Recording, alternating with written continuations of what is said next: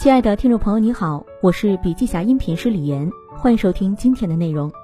本期音频还可以在喜马拉雅、懒人听书、蜻蜓、乐听、三十六课、荔枝等平台收听，搜索“笔记侠”即可。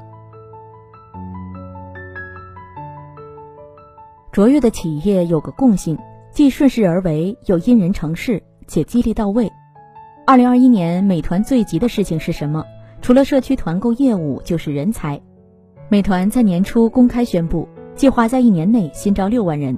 对王兴来说，这是未来十年首要的大事儿。他不止一次提到，美团面向未来十年，首先要思考的是组织人才建设这件事儿。今年五月，梁汝波接任字节跳动 CEO，第一次演讲就提出了字节非常棘手的问题：十万人的组织如何保持活力？人才迫在眉睫，全球大公司都在思考这件事儿，比如奈飞。世界上最大的在线影片播放平台，现在是美国打工人最想去的公司之一，市值是国内同行的十几倍。连这样的公司，为了找到顶级的人才，都得使出大招，不按员工过往的薪水发工资，而是按照他给公司带来的价值来衡量。最近有的公司直接用钱说话，拿出了年度现象级激励，五天四十多亿。雷军担任董事长的小米集团。总共发了两次股权大红包，一度冲上热搜，引发网友广泛讨论。微博下雷总还缺人吗？现在入职还来得及吗？成为高赞评论。这回小米成了别人家的公司，分正确的钱，大舍大得。互联网大厂发股票不是什么神奇操作，但解剖这次小米人才激励能引发如此轰动，主要因为这三点：其一，力度狠，阵仗大。七月二号，小米的第一批激励主要是面向青年工程师，给三千九百零四名小米员工分出了七千多万股股票，人均三十九万，而且完全不需要员工折价购买，真金白银的送股票。按发公告当天股价来看，二十一点八元一股，第一批激励耗资十五点三亿元人民币。七月六号，小米再次宣布第二批激励，将向一百二十二位核心员工奖励一点一九六五亿股小米股票。人均两千四百万元，为十年长期激励。两次大红包基本覆盖了小米最顶尖人才，比如优秀工程师、拿了年度技术大奖的牛人、核心管理者、创业计划入选人员等，下了大血本。其二，年轻人太冒尖儿了，这个现象非常明显。拿到本次激励的，竟然还有小米集团的应届生，有小米七百名优秀青年工程师，他们获得了更高额的股票奖励。有多少呢？人均约五十万元的股票，远超平均水平。人才导向很清晰了，创新实力当前，年龄不是问题，资历更不是阻碍。怎么给牛人分钱呢？雷军就一句话：要给他们类似早期创业者的回报。人才是企业最重要的资产，有的企业默默下了一盘棋，选正确的人，因人成事儿。有人质疑小米是不是患了人才焦虑症？说的也没错，小米出手力度大到可怕，因为一流的公司对顶尖人才的渴求永远不会停止，因为这些公司成长速度太快，今天的团队可能跟不上明天的战略。如何布局未来的人才队伍，就是要为事儿配人，核心是搭班子带团队，选用预留，并为人配好激励机制，回报贡献者和奋斗者，从而人和事儿匹配，搭班子带团队。贵在志同道合，志就是方向，道是价值观。一把手要想清楚自己的志和道。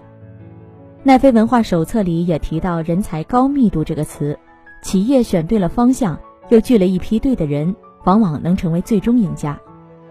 奈飞说，一家公司能给到员工最佳的福利，不是炫酷的团建活动，也不是茶水间好喝的咖啡，而是招募比他还要优秀的员工。让员工可以和行业内最优秀的人一起工作，这才是最好的员工福利。聪明的人不谋而合。如果你以为小米的核心竞争力是人才，那就错了，人才梯队的力量才是。二零一八年上市前夕，小米向数千名核心技术人才授予了期权。二零一九年推出百万美金技术大奖，奖励最牛团队。二零二零年接连五次授予员工股份奖励。二零二一年推出了五千名工程师招募计划，全球招人。山高林业亏一般，小米抢人不是一天两天。观察小米的对人才的动作，很多值得玩味的地方。它面向一整个创新人才集体，面向未来十年打造可持续的伙伴，可以概括为没有员工老板，只有合作伙伴。什么叫重金压住未来？就是要对人才的价值投资。雷军曾说：“今天我吃了亏不要紧，因为明天也许就会有回报。不是每一件事情都要那么控制，不控制是最好的控制。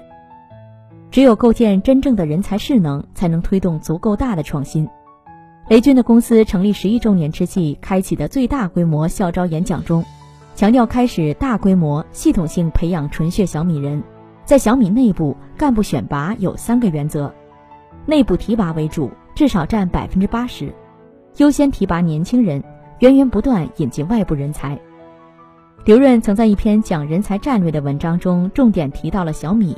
他说：“有的企业围堵式招聘，有的企业收购式招聘，而小米是马拉松式招聘。为什么？因为小米在人才上从来不怕浪费心力。小米找人。”三十次顾茅庐，优秀人才的能效越来越高。乔布斯曾经说：“苹果的成功源于发现了许多才华横溢、不甘平庸的 A 类人才。”黑石基金只寻找十分人才，因为这类人无需得到指令就能主动发现问题、设计解决方案，并将业务推向新的方向。在小米内部有着同样的共识：我们在不惜代价地吸引各方顶级人才。人对于我们这样一个高效率的公司来说，是我们最重要的资产。刚创业时，雷军每天要花十到十二个小时招聘。为了说服合适的人才，这个创始人有过连续追着对方聊一星期的记录。你在面试牛人的同时，牛人也在面试你。挖人是小米的接力赛，除了创始人自己来，高管也轮番上阵，就一个目的：拿下最顶尖的高手。招人拼财力，更拼心力；找人不是三顾茅庐，是三十次顾茅庐。如果找不到人，首先应该反思一下，找人在自己的时间表里占了多大的比重。雷军给创业者们的建议很真实。小米用人没有老兵，没有传承，没有新军，没有未来。小米行军有一句话：一个人可能走得快，一群人才能走得远。小米用人归根结底。老兵做中流砥柱，新兵开疆拓土。第一，找到志同道合的人才是最核心的事情。不需要管理的人有三大特质：能力、责任心、自驱力。第二，简单机械的考核制度不可行，真正的考核应该和企业的使命和价值观紧密相连。第三，坚持扁平化，在相对平等的氛围里面，每一个业务单元都具备非常强的主动性。第四。用人就是用心，如果不能对员工好，员工会怎么对客户？想明白了，就知道如何派兵遣将。群众之力很重要，但企业也要相信英雄能创造历史。牛逼的公司敢为顶尖的人才设计成功之路。小米留人，培养落到实处，取信于团队。大多数创业者找到人以后，又会面临一个新问题：如何留住人？对于这个问题，雷军认为需要做好以下四点：打造利益共同体，将培养真正落到实处；用人要懂得包容，要能取信于团队；创始人的格局边界才是一个企业真正的边界。如果别人离开了你，可能你就是那个边界。能不能留得住人，是企业家的一面镜子，要经常照照，时常提醒。做正确的事儿，顺势而为。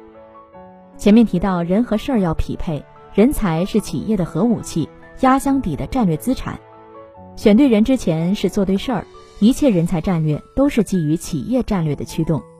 人才未行，战略先动。乐观地说，小米的新十年一定是小米人所创造的黄金十年，同时也是战略的黄金十年。当年七人出征，今天呢？小米已经是全球最大消费类物联网平台，米 UI 月活跃用户超过四点二五亿。在五百强中位列五十三位，怎么做到的？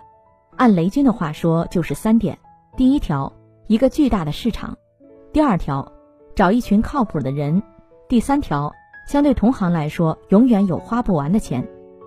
除了找人，更深层次的问题就是找方向。雷军主张看赛道、定战略、树目标、一定要顺势而为。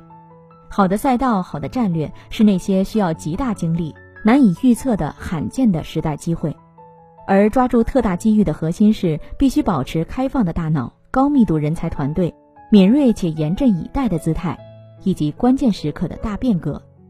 比如，四十六岁的微软，市值突破两万亿美金，成为全球第二个达到这个高度的公司。这些年，微软形成了漂亮的第二曲线。在硬件 Surface 电脑上的投入毫不眨眼，花钱花精力在混合现实、人工智能和量子计算三大领域的战略布局。微软的布局之路就是战略创新的道路。拥有战略势能的公司更容易持续成功。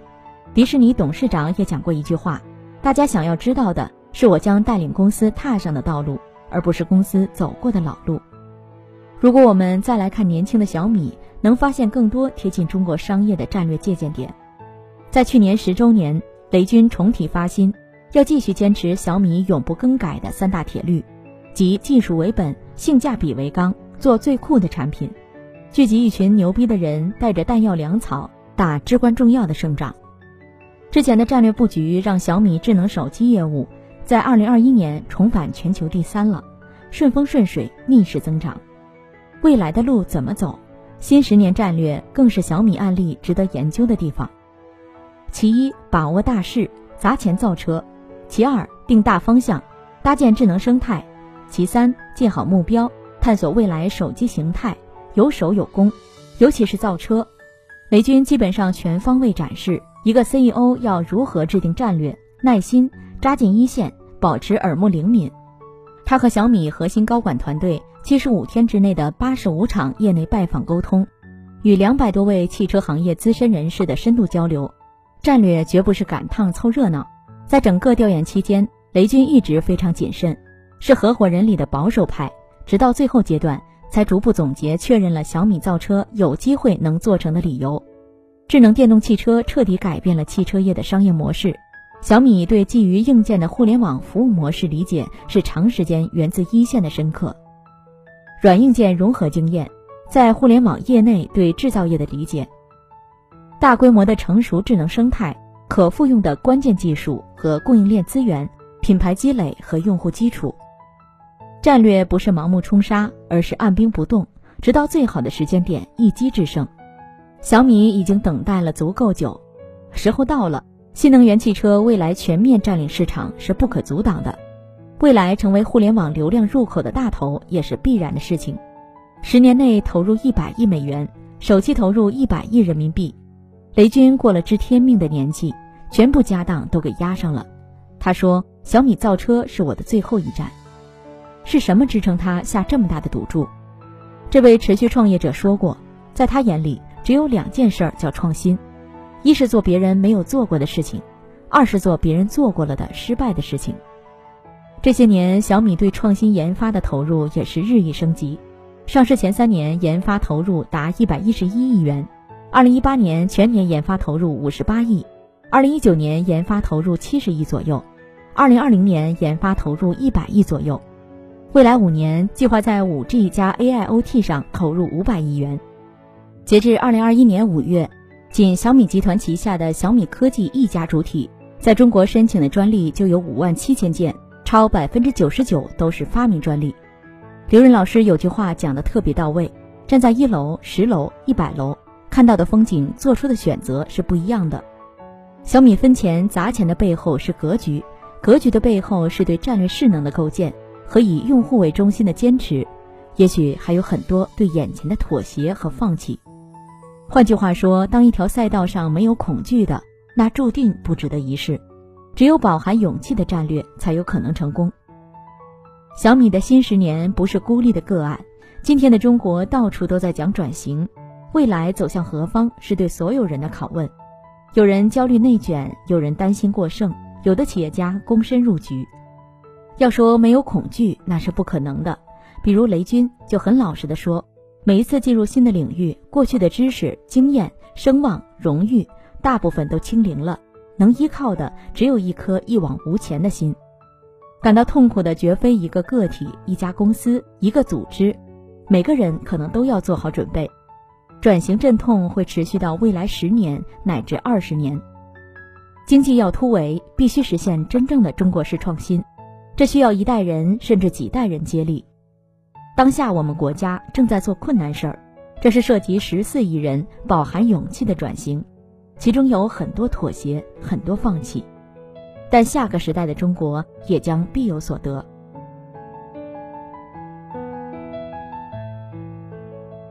好了，亲爱的听众朋友，今天的分享就到这里，感谢您的收听。有任何感想和建议，您都可以在评论区留言。新商业干货就看笔记侠，深度专访、品牌传播、线下沙龙等商业合作，如有需要，烦请联系笔记侠商务小伙伴魏志尚，联系方式：幺七六三幺八八幺九五七，幺七六三幺八八幺九五七。